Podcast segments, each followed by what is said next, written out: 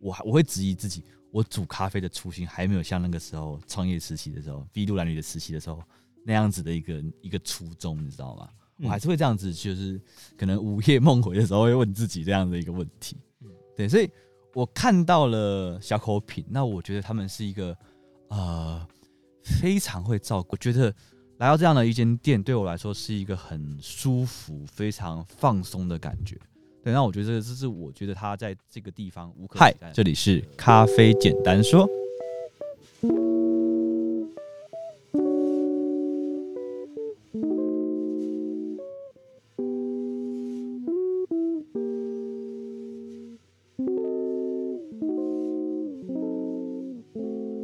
欢迎各位朋友收听《咖啡简单说》，这里是华语系列中一个介绍精品咖啡的 Podcast。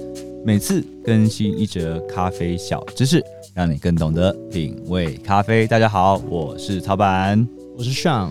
OK，啊，我们先讲一下为什么会出现在嘉义市好了。我们最近在做一个关于咖啡生豆的品质提升计划，是对。那我们这个计划呢，它其实是一个两个礼拜的的活动啦。那未来如果有机会的话，我会跟大家比较详细的说明这个计划。那现在我们先。暂且不表。我们今天其实要跟大家分享的拜访名家，是因为我们这两个礼拜其实我们都待在阿里山，顺路去了嘉义市的咖啡馆。那我们去了小口品，喝了小口品之后，你可以不可以用一个字或者是一句话来形容这间店？我会觉得小口品是充满细节的一间店。怎么说？嗯，我进从进门口开始，我就发现门口上有，哎、欸，它的外观很特别，对，就是非常的。别致，就跟咖其他咖啡店看起来的装潢或者是摆设外观上看起来就先不一样了。是，对，我要进门之前有瞄到一句话，上面写八个字，我觉得非常的特别。座位很少，咖啡哎、欸，座位虽少，咖啡极好。对对对对对对对对对，它有代表说，哎、我进去之前我就有呃感受到说店家敢用这四个字，就是咖咖啡极好，代表说他对他的。咖啡很有的信心，就像我们看到烟斗专家会走进去一样。对对，烟斗专卖，哎、看起来好像很专卖跟专家是两回事。昨天是写烟斗专家，是写专家。专家写专卖的话，就是代表说我这边只卖烟斗；但是讲专家的时候，就代表说我很会烟斗，我懂烟斗，我懂。那我自己，我如果要用一句话去形容小口品的话，我觉得是一个呃无微不处呃无微不至的细心。哟，怎么说？我会喜欢用这样的一句话去形容，嗯，就是包含它的整个摆设，你刚刚讲的摆设也好，或者是因为其实这间店我第一次踏进去，是对我其实之前都没有去过，但是我其实以前就有一直都有在，不管是在 IG 上，或者是在可能 FB 的社群平台，我都有在注意这间店，或者是可能之前有一些可能报章媒体杂志我都有看到哦，对，那我对他们的。的第一个印象就是他们以前其实是一个呃用摊车的形式，嗯，其实台湾有蛮多这样子的一种呃创业的方法了。我觉得这我自己是蛮喜欢的，因为呃其实明草咖啡如果大家知道的话，其实我们也是从摊车开始的。对对，那呃我觉得就我的印象来说的话，像台北的 Concrete Cafe，它是在信义区的咖啡店，它以前也是一间就是小小的摊车。嗯，然后像我们刚刚讲的这个小口品，或者是像我们自己明草咖啡，都是从摊车的形式去做。那我觉得这样子去做的那种感觉跟，跟呃，跟就是一开始就马上有一间店，其实差别蛮大的。是，就是有一种慢慢努力，然后变从摊车变成一间店的感觉。我觉得是那个，诶、欸，经历克难的过程呢、欸。哦，对，因为我常常会跟咖啡师讲，就是像现在可能我们已经到了一个很呃比较比较怎么讲富裕或充裕的状态了。以前可能是是我们叫做筚路蓝缕，那个是什么平手抵足嘛？还是什么？忘记那个成语了。嘿嘿嘿对对对，差不多差不多，就是筚路蓝缕那种感觉，就是什么东西都是就是斤斤计较的，什么东西都是没有办法用很高级的设备、很专业的东西，但是那个煮咖啡的那个初心，你知道吗？是。对，所以我对这种摊车转咖啡馆的咖啡店，我特别有亲切感，嗯，特别有情感，就会马上让我想到哦，之前我也是这样做的，然后我们也是很克难、很克难的做法。对对，那其实我觉得，我常常跟咖啡师们都会分享一个一个呃概念，就我跟他们说，其实你真正会煮咖啡，并不是你用什么高级的高档的设备，比如说像 Slayer 这样子的顶级咖磨咖啡机，或者是像 EK 四十三 Maconic 这样子顶级的磨豆机，你煮咖啡煮得好。因为我觉得对我来说，用这样子的磨豆机，这样的顶尖的咖啡设备煮出好咖啡，是一个怎么讲？一定要的，You must be。对你，你反而没有煮出来的话，那就是你的很大的问题。那个，我觉得真正会咖啡或真正咖啡厉害的人，应该是就是连那种很普通的日常的那种家用的咖啡机，你都可以做出很好的咖啡，或者是很棒的咖啡。我觉得这样才是真厉害。嗯，就像是有点像是那什么，呃，有没有看过？你有看过那个金庸吗？哎、欸，有。哎，那个杨过以前在练剑，有没有？对，他以前一开始最开始可能要用那种很很利的名剑。之类的，嗯，然后慢慢的他会就是会就是会回归到那个朴实的状态，就是最后会朴实无华。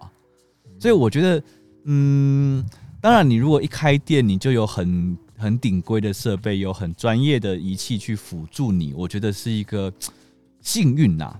但是我觉得这个幸运其实是一个福祸相依的感觉，因为好像就会少少掉那个克难，或者是那个就是凡事都要靠自己。很努力去去达成的时候，才会有的那那个时期。我觉得那个时期对我来说是一个很重要的养分。嗯，等于说，呃，在那个时候会给你很多很特别的经验。对，就是你呃，你没有办法的时候，你就会自己去创造出很多的办法。对，然后那些都是你呃自己的养分，你自己呃感受，然后体悟出来的。啊，对，那种那种经验是你永远不可能在咖啡的课程或者是在很多的书上面得到的知识，因为那就是你你你设备不足，那你就要想办法去去弥补或者是去填补那个那个设备本身的缺陷，你知道吗？嗯，对，所以我看到我就觉得啊，好怀念哦，那种感觉。但我还觉得会有一个东西，欸，应该是成就感，是对，就是你从嗯、呃、原本比较简单的设备，然后摸摸摸摸摸，然后。一直到后面比较变成好一点的设备，然后哎、欸，但是一样都是煮出好咖啡这件事情。嗯嗯嗯嗯，就是我也会，就是有时候会问自己说，哎、欸，呃，我现在的设备就买了那么顶贵的东西，那我的我我会质疑自己，我煮咖啡的初心还没有像那个时候创业时期的时候，V 鹿兰屿的时期的时候那样子的一个一个初衷，你知道吗？嗯、我还是会这样子，就是可能午夜梦回的时候会问自己这样的一个问题。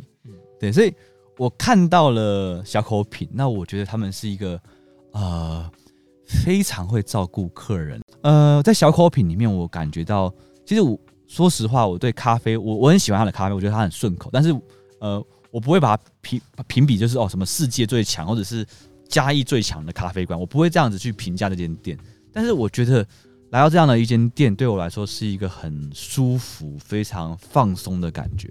对，那我觉得这是我觉得它在这个地方无可取代的地的一个定位吧。嗯，我非常同意。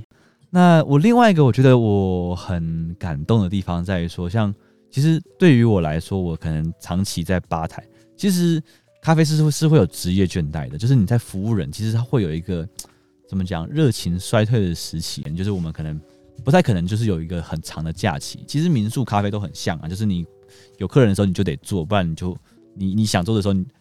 客人给你生意，你就得做，所以所以我们的休假很少。嗯哼，对，这种做餐饮服务或者是做这种民宿的，其实他的休假很少很少。所以其实你一直都在消耗，对，就，你一直要跟人讲话，一直要跟人讲话。所以像我自己，我就觉得不免就是有的时候我可能会变得比较封闭，或者说我没有办法跟客人那么热情的对客人。我可我可能有的时候可以很热情，可是我不可能就是每次客人来啊，我怎么就是很热情这样子，宾至如归那样，我没有办法。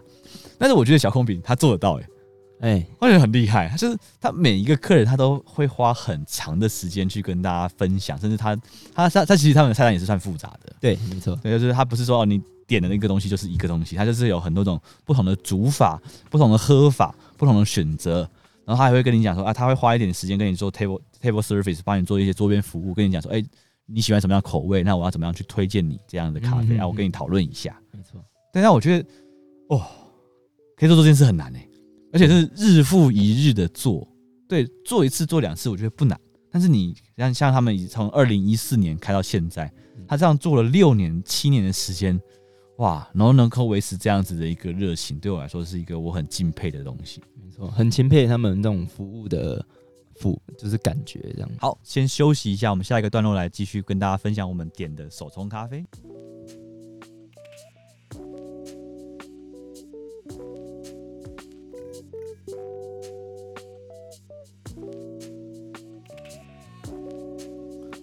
欢迎各位朋友再次回到咖啡简单说现场。今天的主题是拜访名家系列。那我们今天想要分享的咖啡店是嘉义市的小口品咖啡。呃，这次我们去小口品，我们喝了两杯手冲。其实我们去的时间还蛮晚的。对，对，我们那时候八点左右，因为它的营业时间是一点到九点。对，那其实我们进到咖啡馆的时候大概是七点五十几分，快要八点的时候，所以我们只剩下一个小时。那那个时候，那个他们的老板娘就很。很很贴心的跟我们说，哎、欸，他只剩下一个小时的时间，那我们如果要点的话，可能要要要记得这件事情。这样，他的手冲咖啡的菜单跟他的菜呃原本的菜单是分开来的，就等于说手冲因为它比较复杂，他专门做了一份菜单是给手冲咖啡选豆子的用的，嗯、没错。所以他那天总共有呃，我印象中是五五款的单品咖啡跟一款的季节配方。嗯，有，其实有六款，还有一款是音乐家系列哦，对对对对，哦，它它的颜色区块做的不一样，我不小心下意识的把它排除掉了。所以，我们昨天其实，在它的选豆，我觉得还蛮全面的，因为它从哎，它好像没有，它没有亚洲豆，哎，好像没有看到。对，因为我看到大家就是呃，伊索比亚嘛，大家常听到的。那他选了一只哥斯达黎加，一只洪都拉斯，对，然后另外两只因为我没有点到，所以我没有没有印象。但是我觉得是蛮全面的，就是以手冲咖啡馆的话，它的选豆的范围是蛮广的。嗯，对。那我们这次我们点了两款，一款是呃来自洪都拉斯的日晒，然后一款是来自哥斯达黎加的黑蜜处理。对，那呃它的菜单上面有一个蛮特别的地方，在于说它有纯热饮、纯冰饮，然后也有一冰一热，然后也可以选择用特别的手冲技法、点滴法的方法去做这杯咖啡。对。对，所以希望你要不要跟我们分享一下，我们这次点的这两杯，我们分别喝了什么？第一杯是这个哥斯达黎加的蜘蛛猴，那它的处理法是黑蜜处理，然后我们点的呃冲煮的方式是一个小冰杯，然后加一个热壶，哎，然后哎我们会这样点是是店家啊、推荐我们的，对，因为他们的周边服务非常的贴心，他会先呃问你说，哎，今天想喝什么？样的咖啡，然后跟哎、欸，那它的适合的喝的方式是怎么样？这样子是，对。然后我喝到的就是说，哎、欸，它就是黑蜜的感受蛮明显的，对，它的香气整个丰富。你你可以解释一下什么叫黑蜜的感觉蛮明显的意思吗？哎、欸，好像没有。对，对你来说，什么什么样子？为什么你会突然间哎，这个东西跟黑蜜就是就是黑蜜的感觉？嗯，为什么你会有这个联想？有一种很浓浓的黑糖的感觉。哦，好，可可以吗？我直接是嗯，很直观的嘛，黑蜜处理，对，所以我就联想到，哎、欸，那会不会是黑糖的感觉？然后喝下去也是这样的回馈。哦，我觉得蛮棒的，因为这这是一个还大家还蛮常见的遇到的一个情况，就大家会望文生义，你知道吗？就上面、哦、上面讲黑蜜，然后你就会嗯，应该是黑糖甜甜的那种感觉。那其实黑蜜完全不是这个概念哦，怎么说？对，然后我们这边先补充一下，好好。咖啡，呃，黑蜜简单来说啊，它其实是一种蜜处理的做法，嗯，状态。那先讲到，因为蜜处理其实处理法的部分，我之前在其他的节目里面有跟大家分享。那这边还是呃简单快速带过。蜜处理它这个做法，其实在早期，因为以前的咖啡处理法分成两大项，水洗跟日晒。那如果我们从生产端的角度来看的话，它其实叫分成干式处理跟湿式处理。嗯，对，它就是讲 dry process 跟 wet process。意思就是说，你今天的加工的时候，你会不会用到水这件事情？如果你的做法里面全程都不用水的话，那就会是日晒。那如果在这个过程中你会用到水，那就是水洗。这个是很早之前最开始的时候，咖啡在制作的时候的两大分类方法。那以前的方法里面，其实日晒一直都是一个呃高风险，然后咖啡豆不太容易干净的。呃，一种处理方法，所以大部分人会喜欢水洗，然后或者说大家 会觉得好的咖啡就是水洗咖啡，就是好咖啡等于水洗咖啡这样子。嗯，是因为呃日晒比较有容易呃那时候的处理比较容易有杂味嘛？对，然后干燥不充足，然后发酵的不平均，所以那些呃，可能有些采的过熟的咖啡果已经发霉了或发酵。哦，所以一杯咖啡里面除了产地的风味以外，它会很多其他杂味出现，那个咖啡可能是不属本来就不属于咖啡里面该有的味道会跑出来，是，是，所以在以往来说，日晒咖啡 绝对不会是好咖啡哦，可是现在不同了，对，当然当然现在不同，这个就是另外一个题目了。呃，水洗咖啡一直都是精品咖啡的呃主流啦，但是水洗咖啡有一个很致命的问题，就是水洗咖啡在呃制作的过程中，其实它使用的水资源是非常非常庞大的。对。对，大家可能对于庞大是没有办法想象。对，那我只能跟你说，庞大真的是无敌巨大的庞大。原因它有两个，第一个是你当你的咖啡的浆果的吨数到达吨位以上的时候。你在做水洗水选法的时候，因为我们要清那个浮果嘛，对，你会用非常大量的水，大概比方说你可能就是一个五千五千公升的一个大水洗槽，嗯哼，然后你五可能五千公升要抓八装八成，嗯，所以它就是四千公升的水然后拿来塞果实，嗯，对，那这个水就没办法再继续用，它就会倒掉，嗯，对，那除此之外，你在后面的发酵或者是你在做脱胶，咖啡有果胶嘛，嗯，脱胶过程中你还是会有洗掉很多的胶，嗯。那这个过程中也用很大量的水，嗯，所以水洗咖啡它虽然说好，但是它用到的资源其实是相当大。那有些产地它可能水资源本身就不是那么丰富，然后再加上第三个问题是，水洗咖啡的洗果胶的水很容易产生有氧化，对河河流来说是一个非常不好的的一种污染物。嗯，污水，污水，污水很难处理。OK，对，所以基于这三种原因里面，大家就是一一直在想说要怎么样去改良。这样的方法，同时间就是因为你做纯日晒味道不好，那你做水洗的话会有干呃很很很耗资源的问题，所以大家就想说，那我们可不可以就是就是把两个东西变成一个半水洗或半日晒的这样的做法？嗯、所以一开始的蜜处理其实是一个半水洗半日晒的做法，嗯，对。那后，后来慢慢的发展出很多不同的东西，我今天就不细讲了。那黑蜜的这个概念就是说，它在呃发酵的过程中，或者是它保留的部部分里面，它的果胶层是非常非常多的。非常丰厚的，所以这个咖啡豆在晒干的时候，它会变成黑黑的。嗯，对。那还有一个东西是蜜处理啊，这件事情它其实是一个有点像是一个噱头吧，因为它就是带果胶日晒。嗯哼，对，只是叫叫蜜处理，你听起来会很好卖。哎，听起来就很酷。对，所以蜜处理不等于甜度很高的咖啡，这件这件事是我一直常常提倡的。哦，因为当然消费者会联想到哦，蜜处理一定很甜，但是我觉得水洗咖啡也会很甜，就是甚至是水洗咖啡也会跟它的甜度，甚至跟蜜处理会不相上下。嗯，而且我认为甜的咖啡应该是应该这样讲，就是只要品质够好的咖啡都会甜，哦，对，不会因为蜜处理会特别甜。好，那继续分享，我刚刚讲很大一段，可是我喝起来是感觉到就是那种黑糖感觉，对啊，就是一种感受啦，感受，嗯。OK，然后你的意思是比较重的甜感，嘿，比较重，对，不是那种轻盈的蜂蜜，嘿，对，嗯，嘿，然后有就是有一点点那种柴烧的感觉，柴烧的感觉，对对对，就就融合在一起，就很像是柴烧黑黑糖的风味，对对对对对对，就那种感受这样。OK OK OK，对，还有呢，然后哎，这杯很干净，很干净，嘿，很干净，怎么说？哎，喝起来就是你你不会觉得很很。杂，它有层次，可是不会有很多奇怪的味道。OK，对，okay. 就是很，就是你会很直觉的知道说，哦，我好像喝到了什么感觉，什么感觉。嗯嗯，但是中间不会有那种模糊地带。嗯哼，嘿，啊，对我来说，这杯黑蜜它其实是一杯比较保守的黑蜜。哎呦，怎么对我来说，就是我以我自己喝黑蜜的经验里面，还是比较保守的。那我在我在讲保守，其实是。是原物料端啊，不是说烘的保守或者是冲的保守。嗯，对，就是以黑蜜这个做法，它的程度上面，它的发酵感其实是很强烈的，所以黑蜜有时候会被误认成日晒。哦，就是那种发酵的感觉。因为因为你我们那天这次喝的两杯咖啡，一杯就日晒，一杯黑蜜嘛。对。对，如果是那种比较狂野的的黑蜜的话，其实它会让你觉得有点像哎、欸，以为它是日晒，但这杯咖啡不会。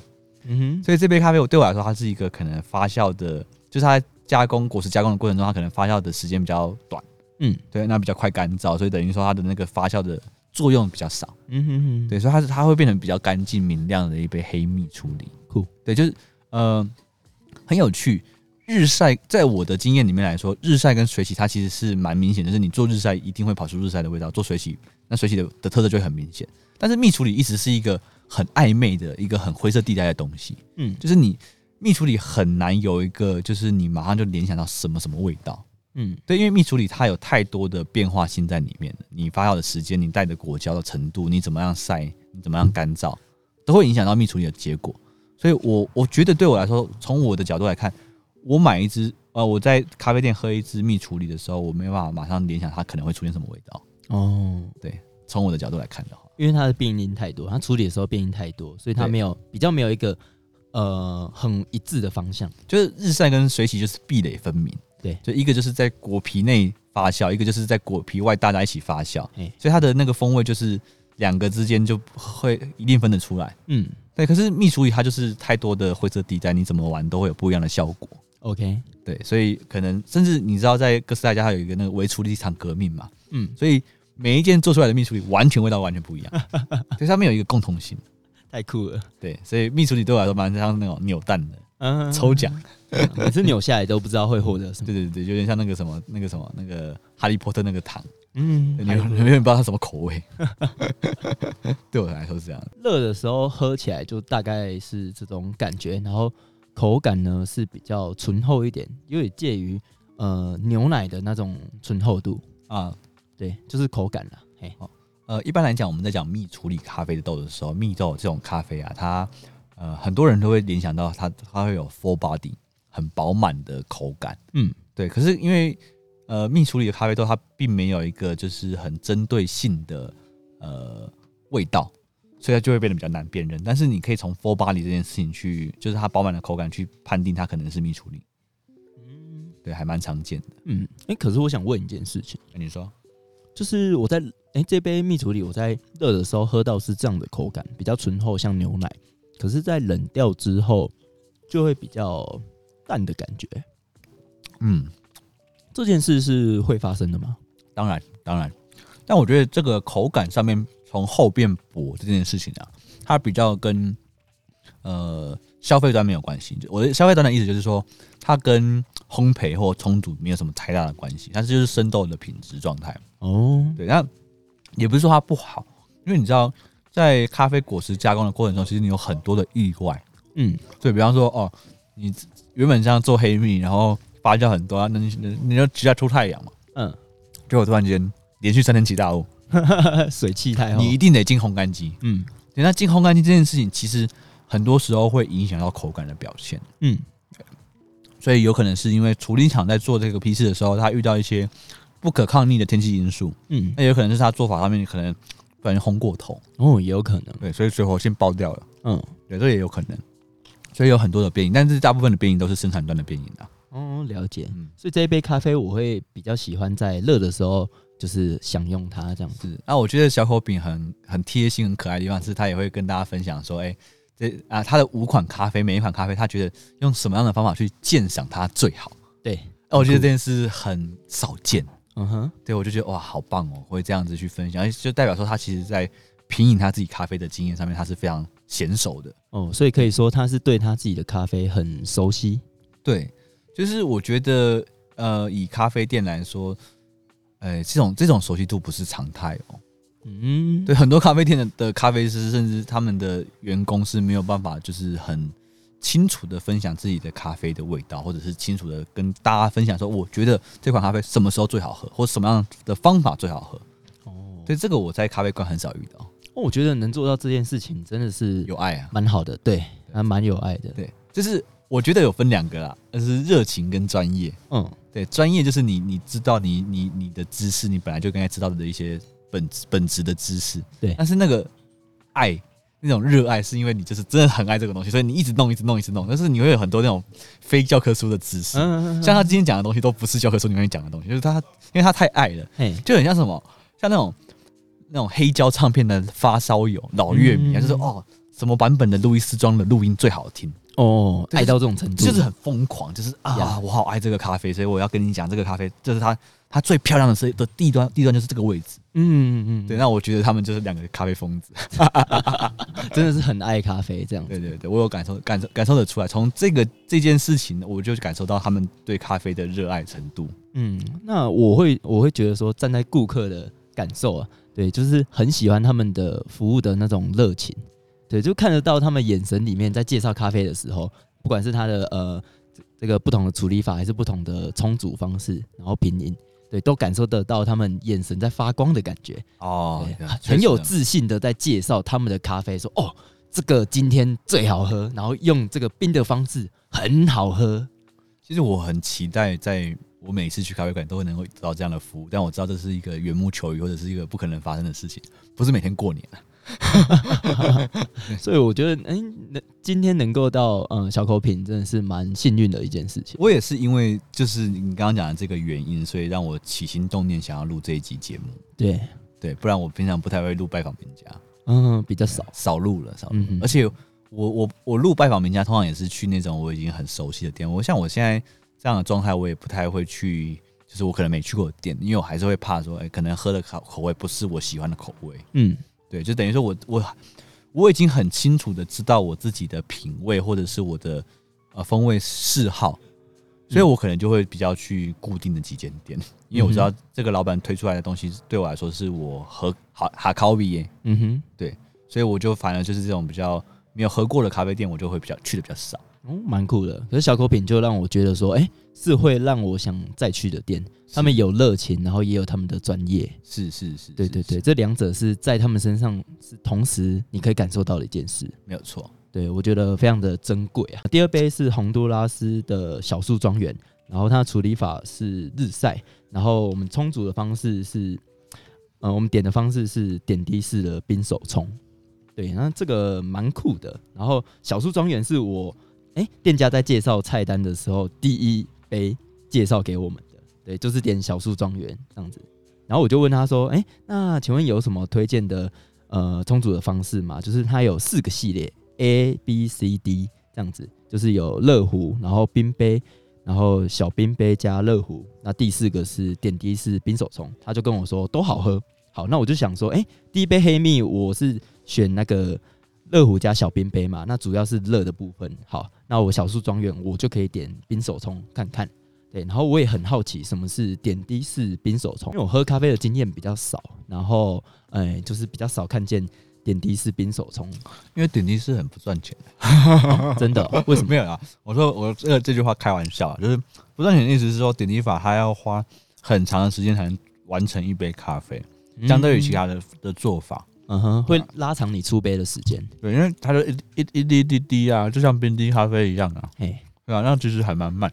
嗯嗯嗯，用时间换来的好咖啡啊。对，所以点滴法还有它特殊的一种醇厚的感觉，有有时候点滴法在做豆子的时候会有一种酒酿的香气哦，对，会蛮像那个，会蛮像冰滴的。就跟像讲说，呃，你点滴法你一定要去看它怎么煮，因为这个东西不太多店会愿意出，就算会也不愿意出。那大部分是不会，嗯、那愿意出的人很少。哼哼哼，对对啊，蛮喜欢有看到这个点滴法。我看那个店家在冲的时候啊，就是非常全神贯注，然后一滴一滴非常认真的那种，就是神态。我觉得哦，很赞呢。对对，我喜欢他们那种认真的感觉。那当然，他每一杯都很认真。哎，我了解。对对对，他他可他点滴法有点像那个灵魂要投进去的感觉。哎，有有，我看他那个 灵魂要被被被滤杯吸进去的感觉，手部非常的出力，你知道吗？对对对对对，我觉得很赞，很赞。哎，味道呢？你自己觉得这杯咖啡？哦，相较于蜘蛛猴，我会比较喜欢小树庄园。哎，嘿，原因是什么？原因是什么？就觉得它非常好喝啊。嘿，就是。它有那种日晒的发酵感，然后就是蛮重的。OK，嘿，然后也是很干净明亮的一杯。是是是是，嗯，我可能比较难描述风味，可是我可以告诉你的是，呃，这一杯是我会想喝了一口之后马上再接下一口，然后就这样不知不觉就喝完这一杯咖啡的好咖啡。嗯，蛮具体的描述，就有点像是你你你你你去参加一个，你跟一个很好的朋友，很聊得来的朋友。聊天，然后聊完，嗯、就是你会发现时间过得好快。哎、欸，没错没错，那种感觉。哎、欸，然后这杯咖啡就是像这样子，你觉得它很顺，对，虽然说我们没办法分辨说它很具体的它是什么什么味道，但是它就是哎哎哎哎，不小心就见底了呢。对对，就是哦，就哎怎么这么好喝？奇怪，是是是是是。那我觉得他他他推荐还蛮到位的。对我真的是觉得哎，幸好有点这个点滴哎点滴是。OK，那我我刚好跟你反过来，就是他在推荐我的时候，其实我我看到洪都拉斯，因为我对洪都拉斯有点小偏见，我不不可讳言呐。哎，对，就是我我自己我喝的洪都拉斯都没有让我惊艳。哦，就是我觉得呃，洪都拉斯就是很很平啊，然后嗯，在处理法上面也没有什么特别的技巧，嗯，对，所以我对洪都拉斯本身就没有爱。就是如果今天在菜单上面看到洪都拉斯，它不会是我的前三顺位。哦，对，有没有可能是因为你喝诶、欸、遇到红酥洪都拉斯的次数比较少？没有，是因为我就是喝的喝喝到红都拉斯，我都觉得还好。哦，所以哦，那可能只是你单纯没有遇到好喝的洪都拉斯咖啡，就是包含像那个我印象中是卓越杯还是哪个竞赛的洪都拉斯，我自己喝我也觉得还好，我就没有特别爱，所以我就是觉得洪都拉斯好像不是我喜欢的口味这样子。哦、那我我很开心的事情是我很喜欢那种可以咖啡可以证明我是错的这件事情。嗯哼，对啊，打脸你，对，我觉得好赞啊！这些洪都拉斯，我也我也是很对这杯咖啡我也是保持很正面的的评价啦。嗯，对，就是对我来说。它的发酵技术，或者是它的整个日晒的那种热带水果的香气啊，或者是它后面的那种很醇厚度很高的咖啡，然后有时候会有一点那种，我觉得像草莓夹心酥的感觉。哦，酷，这个酷。对，所以这样这这杯咖啡它是，我因为洪都拉斯的日晒很多的洪都拉斯日晒是商业豆，嗯，那做的精细的洪都拉斯日晒精品，其实我没有喝过那么多，所以这次的这个经验让我觉得，哦。那我下次不会这么样小看洪都拉斯哦，对对对，产生一点敬畏的心呢。对对对，哦，是洪都拉斯哎，对啊，我想说我大部分都不太会点洪都拉斯啊。嗯哼，打脸你真爽，赞赞赞，都学到一课。好，所以这个以上就是我们这一次在嘉义，因为我们其实在嘉义的时间大部分都在工作，对，所以我们也没有特别跑店，那就跑了这间小口饼。那我们自己都蛮喜欢这间店的，嗯，所以在这边分享给大家。嗯，那其实它店里面呢还有非常多的细节，对，你可以去进去店的时候，你可以用心感受一下。对，这一部分我们就不再赘述了，就大家细去小口饼细品。没错，就等你们好好的去品味品味。那我我觉得如果有时间在嘉义市区去散步的话，我觉得这一整个街区啊，那边算是什么蓝风街吗？还是什么？呃，小口饼位于蓝景街上。蓝景街。对，那我这边分享一下。就是呃，嘉义市有一个蛮酷的现象。虽然我不是嘉义人，我本身不是嘉义人，可是我还蛮常去嘉义玩的。那我就发现说，哎、欸，从两三年前开始，嘉义市区的，就是那种独立小店、特色小店，其实变得非常多，然后都集中在呃文化路为主，然后左右两旁的小巷子们里面。对，开了非常多这种有特色的小店家，那大部分都是看起来应该是比较年轻人去开的。从两三年前开始，对，有一些回流的北漂回流的青年这样，哎、欸，有可能，也有可能是南漂然后回流，对，到处漂，对对对对，然后 就回归到嘉义开店的青年轻人。那我们觉得还不错，因为我们呃走出店门口之后，其实还有在附近稍微散步一下，然后就有发现很多，比如说嗯、呃，不管是甜点店啊、服饰店，然后。或者是不同的咖啡厅等等，嗯，对，所以就是嘉义市其实是你可以漫步在市区的一个旅游的地方，这样，对对，蛮好的。那如果听众朋友在呃去嘉义的过程中有发现什么特别值得推荐的咖啡馆，或者是当然咖啡馆啊，我看我们毕竟是咖啡简单说，嗯哼，咖啡馆的话也可以写信或者是私讯到我们的 Instagram 跟我们分享。那我有时有机会的话，我们也会去。那如果很喜欢的话，我们也会跟大家做推荐。对，那其实不只是咖啡馆，如果你有好吃的鸭肉羹，也欢迎跟草板分享哦。那你可以，你可以私信给上，先不要，先不要。好，那感谢大家的收听，我是草板，我是上啊。如果有任何的问题，都非常欢迎大家寄到我们的信箱 Grace Coffee One Gmail dot com，或者是到我们的 Instagram Grace Coffee Roaster 去呃私信我们。OK，好啊。如果你想要支持我们的节目的话，我们有一个 Patreon 的网站，可以每个月支持我们，呃，就是有一美金的那个 Donate，嗯哼，这样的话可以继续呃鼓励我们继续做这个节目，跟大家分享更多的关于咖啡所有的资讯，不管是喝咖啡、煮咖啡，或者是玩咖啡的任何的东西，我们都会继续在这个平台上面跟大家分享。没错，就这样喽。